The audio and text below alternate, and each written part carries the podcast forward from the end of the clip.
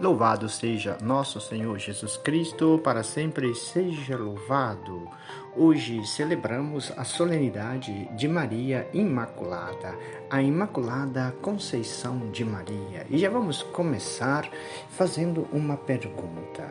A pergunta é: é os primeiros cristãos, eles acreditavam na Imaculada Conceição?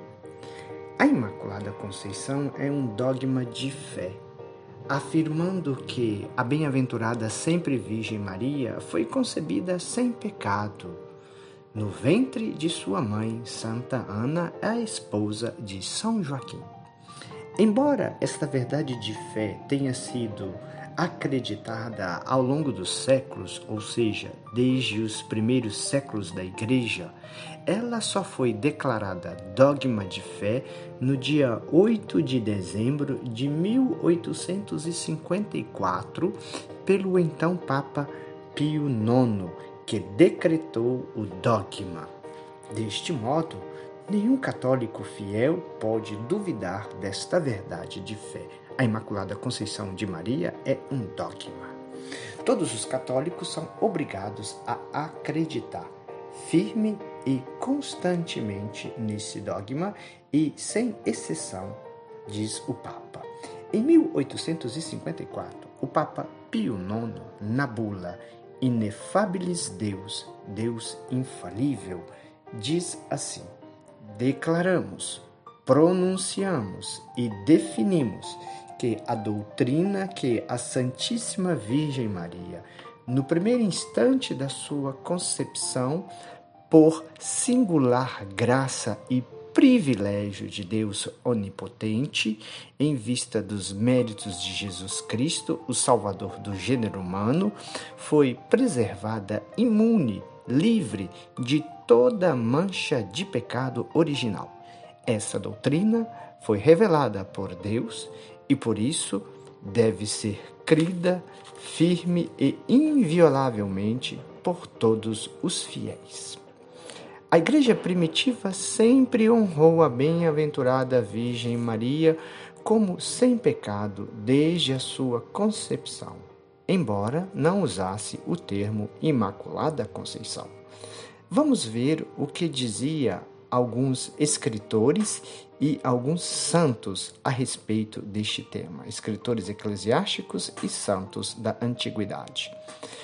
Santo Hipólito, em 235, escreveu: Ele era a arca formada de madeira incorruptível, pois, por isso, se significa que o seu tabernáculo sacrário estava isento da podre corrupção. Maria é prefigurada pela madeira incorruptível, que é uma alusão à sua concepção sem pecado e a ela nunca ter cometido nenhum pecado pessoal. Por isso, ela era chamada desta madeira que construiu a arca, da qual gerou Jesus Cristo, o Filho de Deus.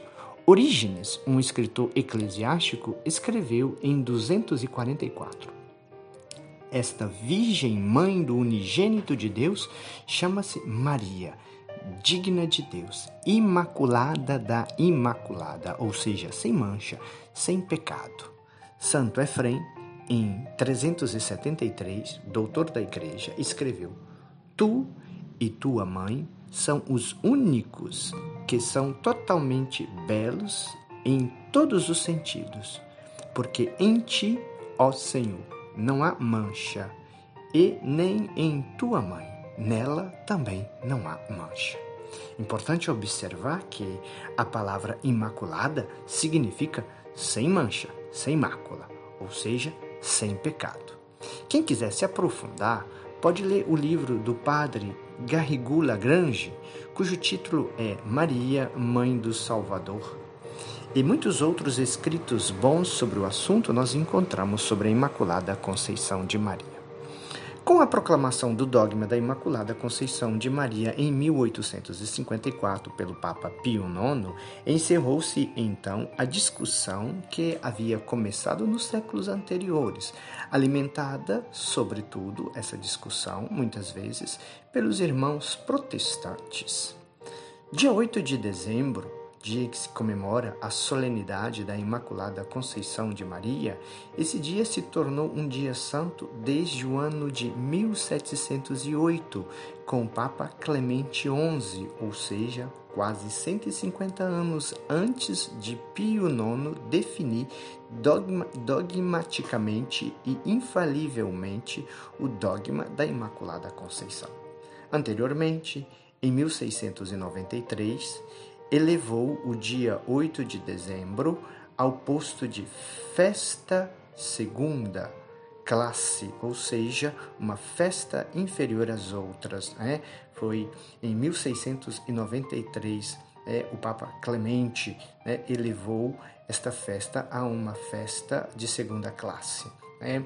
Com uma oitava, né, essa festa era tinha uma oitava antecedendo, né? E no manual das festas e costumes cristãos do rito grego mantinha já esta festa, esse dia, como um dia santo desde o ano 1166, ou seja, há quase um milênio atrás. No Brasil, uma lei de 2006 revogou uma outra lei de 1949 que se tratava dos feriados nacionais, dando aos estados e municípios a prerrogativa de legislar em virtude de considerar ou não o dia 8 de dezembro como feriado, como dia santo. Por isso é que em alguns estados e algumas cidades é feriado e em outras não o é. Por esta lei de 2006 que revogou a lei de 1949 que tratava das virtudes da, da, da, da, consideração ou não do dia 8 de dezembro como dia é, santo e feriado nacional. Bom, começamos este comentário com uma pergunta e agora vamos fazer outra. Onde está a Imaculada Conceição na Bíblia? Primeiro, para entendermos corretamente as Sagradas Escrituras, devemos lê-la com a mente da Igreja e sob a orientação do Espírito Santo, que é o autor final da Sagrada Escritura da Bíblia.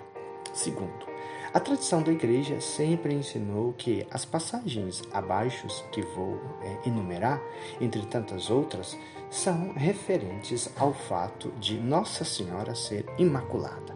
A primeira passagem bíblica é Gênesis 3:15, diz o texto: Porém inimizade entre ti e a mulher, entre a tua descendência e a dela ela esmagará a tua cabeça. É o que nós conhecemos de proto-evangelho. Depois tomemos o evangelho de São Lucas, Lucas 1, 28. O anjo entrou onde ela estava e disse: Alegra-te, cheia de graça, o Senhor está contigo. E depois, em Lucas 1, 42, diz Isabel: Bendita és tu entre as mulheres. E ainda, em outra passagem do Antigo Testamento, do livro do Cântico dos Cânticos, capítulo 4, versículo 7, diz assim: És toda formosa, ó minha amada, e não há mácula em ti, e não há mancha em ti. Bom, tendo citado estas passagens da Sagrada Escritura, alguns ainda alegam que a Imaculada não está na Bíblia. Em primeiro lugar, é preciso dizer que nem tudo o que é verdade a respeito da fé católica está registrado na Bíblia. Nós, como católicos, sabemos que as Sagradas Escrituras, a Sagrada Tradição e o Sagrado Magistério da Igreja são a base fundamental da nossa fé.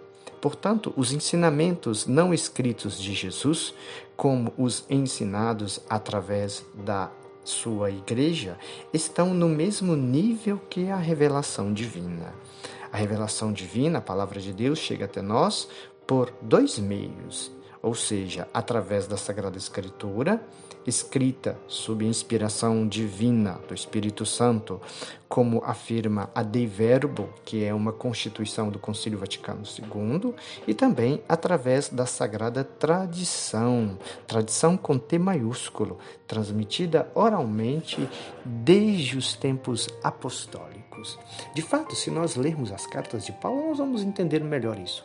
São Paulo, quando escreveu a sua segunda carta aos Tessalonicenses, lá no capítulo 2, diz assim: Segunda Tessalonicense 2:15. São Paulo diz assim: "Portanto, irmãos, ficai firmes e guardai cuidadosamente os ensinamentos que vos transmitimos de viva voz ou por carta, ou seja, nem tudo era escrito, algumas coisas eram transmitidas oralmente, pela palavra, pela pregação, e outras pelos escritos. Por isso a igreja tem a sagrada tradição e a sagrada escritura, que são é, manifestadas, reconhecidas e ensinadas pelo magistério autêntico da igreja. Sagrada tradição, sagrada escritura e sagrado magistério. E para concluirmos, então, como os primeiros cristãos, também nós acreditamos que Nossa Senhora, nossa Santíssima Mãe e Mãe do nosso Salvador, Jesus Cristo, é imaculada. Nosso Senhor e Salvador Jesus Cristo escolheu salvá-la, aplicando antecipadamente nela os méritos que ele mereceria para nós na cruz. Tenham todos um santo dia da Imaculada Conceição. Viva Nossa Senhora! Viva! Deus te abençoe em nome do Pai, do Filho e do Espírito Santo. Amém.